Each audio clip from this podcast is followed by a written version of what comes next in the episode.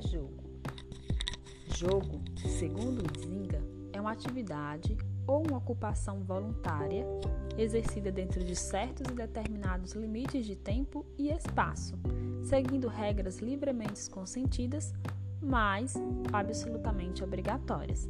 Sendo assim, os jogos têm suas regras flexíveis, sendo muitas vezes adaptados de acordo com o espaço existente, com o material disponível pra, para realizá-lo, com o número de participantes e ainda com o objetivo é, do momento.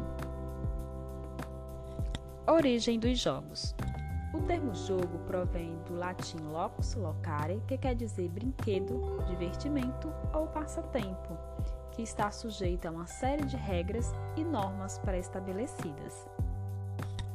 Os jogos podem ser classificados em jogos populares, jogos de salão ou tabuleiro e jogos desportivos, que estes ainda podem ser cooperativos ou competitivos, ou sensoriais, que, que justamente leva a desenvolver os nossos sentidos, ou jogos de representação. E também temos os jogos eletrônicos. Assim, os jogos são um fenômeno da cultura corporal. Eles têm flexibilização nas regras e é adaptado de acordo com o material, espaço e número de participantes. Eles podem ser realizados em festas, comemorações, confraternizações, momentos de lazer e diversão e também nas aulas de educação física. Eles podem ser competitivo, cooperativo ou mesmo recreativo. E detalhe: os jogos sempre visam desenvolver alguma capacidade física, uma ou mais capacidade física.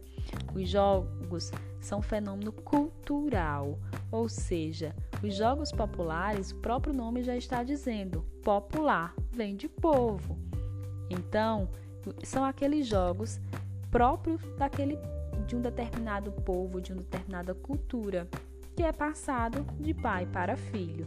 Os jogos de tabuleiro há regras neles, mas essas regras elas são flexibilizadas e muitas vezes a cultura de um povo determina essas regras desses jogos de salão, de tabuleiro, assim como os jogos desportivos que se assemelham aos jogos esportivos, aos jogos coletivos como vôlei, futebol, futsal ou basquete ou mesmo handball. Ele se assemelha é, a todos os jogos coletivos, só que com flexibilização das regras.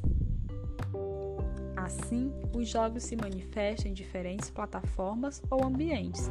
Pode ser no ambiente do lar, em um celular, televisão, tabuleiro ou mesmo na rua, no ambiente ao ar livre. Os jogos eletrônicos podem ser utilizados para diferentes finalidades. Além da diversão, há jogadores que buscam condicionamento físico, coordenação motora, socialização, passatempo, uma atividade para aliviar o estresse e até mesmo a oportunidade de estudar e aprender mais sobre eles. O cuidado que deve ter é justamente o tempo empregado nessa, nesse tipo de prática, pois muitas vezes os indivíduos exageram e pode provocar sedentarismo ou mesmo isolamento social, que acaba tendo um ponto negativo na saúde desses indivíduos. Assim, nossa proposta de aula é justamente a adaptação desses jogos eletrônicos para desenvolver capacidades físicas específicas.